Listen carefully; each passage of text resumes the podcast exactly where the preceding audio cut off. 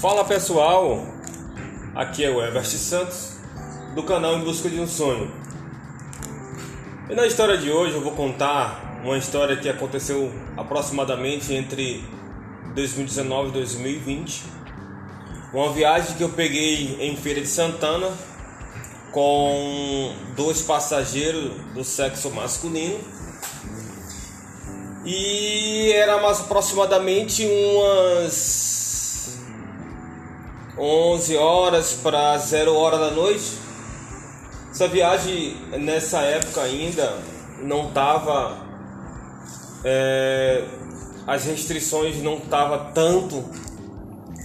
Foi em meado ainda do era era junho aproximadamente. E eu peguei esses dois passageiros para deixar era comparada. Só que esses dois passageiros eles me pediram para se eu podia parar num, numa lanchonete chamada Galchão que tem em Feira de Santana é, na Avenida Getúlio Vargas que era a que tinha aberta no momento. E era mais próxima. Eu falei que sim podia parar. Naquela época é, eu não era muito cri-cri com a questão da aparência em relação a trabalhar no, no, no, com transporte e mobilidade urbana. Às vezes eu trabalhava com bermuda, às vezes eu trabalhava com camisa sem manga. E assim fui. Nesse dia eu tava de bermuda. Não, tava só de bermuda, tava com a camisa de manga, manga comprida. E eu parei para esses dois passageiros no galchão eles compraram um um hambúrguer, um lanche, alguma coisa e eles entraram no carro. Perguntaram se eu queria alguma coisa, eu falei que não e tal. Eles me agradeceram pelo fato de ter de ter parado ali para eles para eles pegar o lanche deles.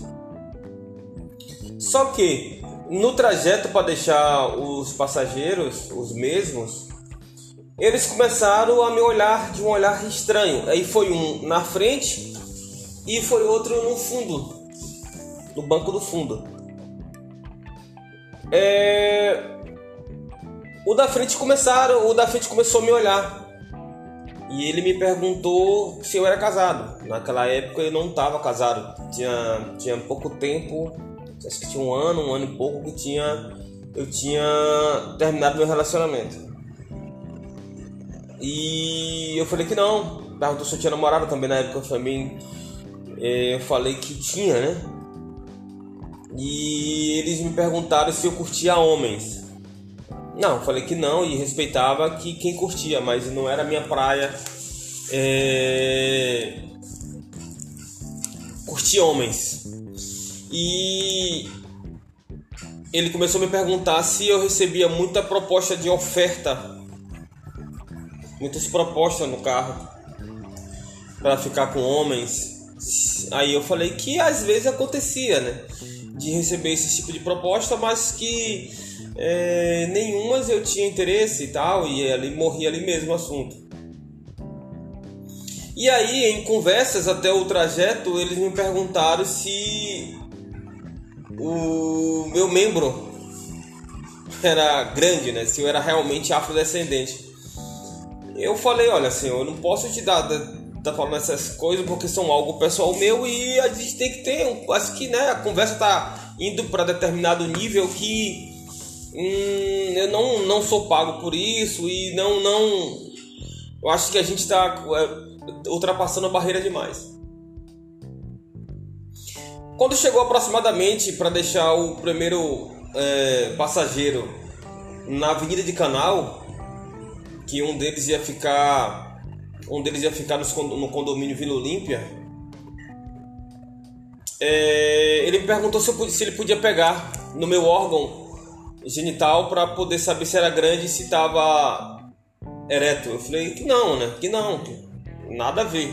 E que se ele fizesse isso, eu ia parar o veículo para é, ele descer.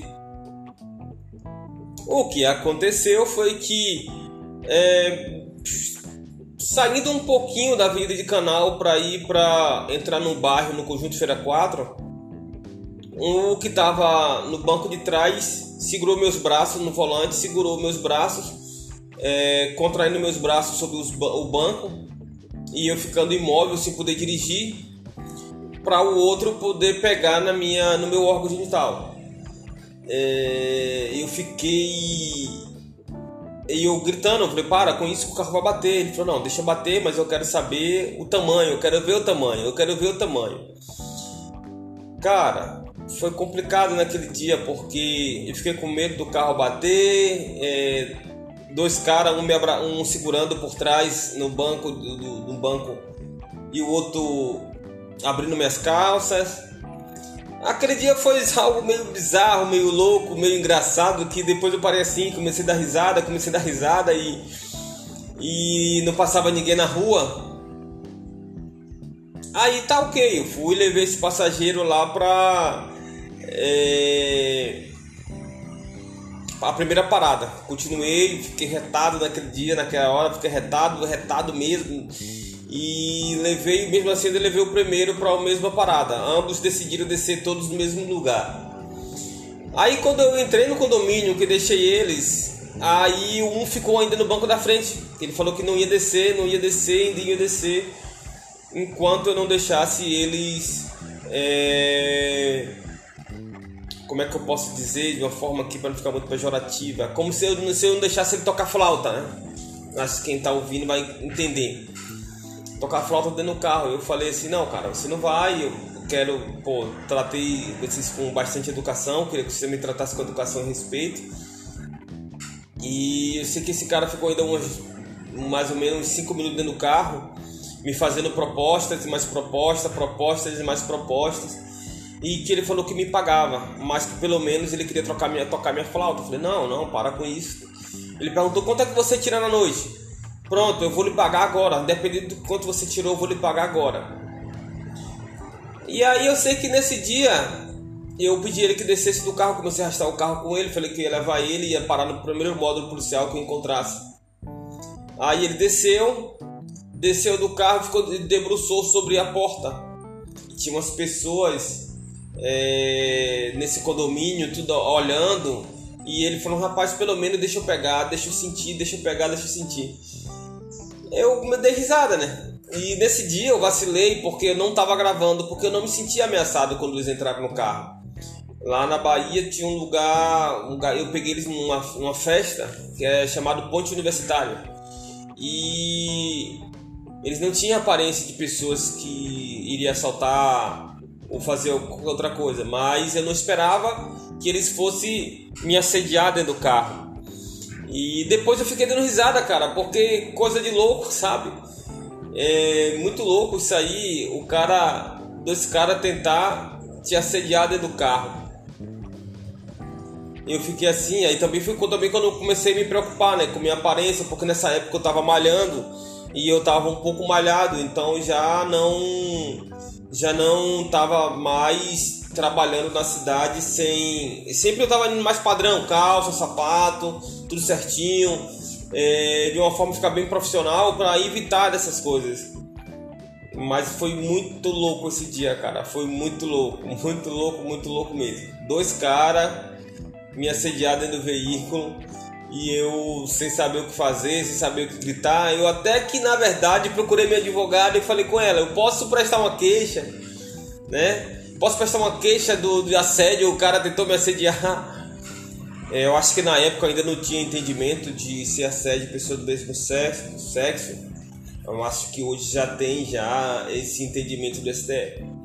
Mas é, para mim também ficou uma lição muito grande se você está ouvindo esse podcast agora, compartilha com seu amigo, compartilha com, com alguém da sua família que também é motorista de aplicativo para tomar os devidos cuidados. Me segue na rede social, me segue lá no YouTube em busca de um sonho ou Drive Concurseiro. Valeu, fé na missão e até a próxima.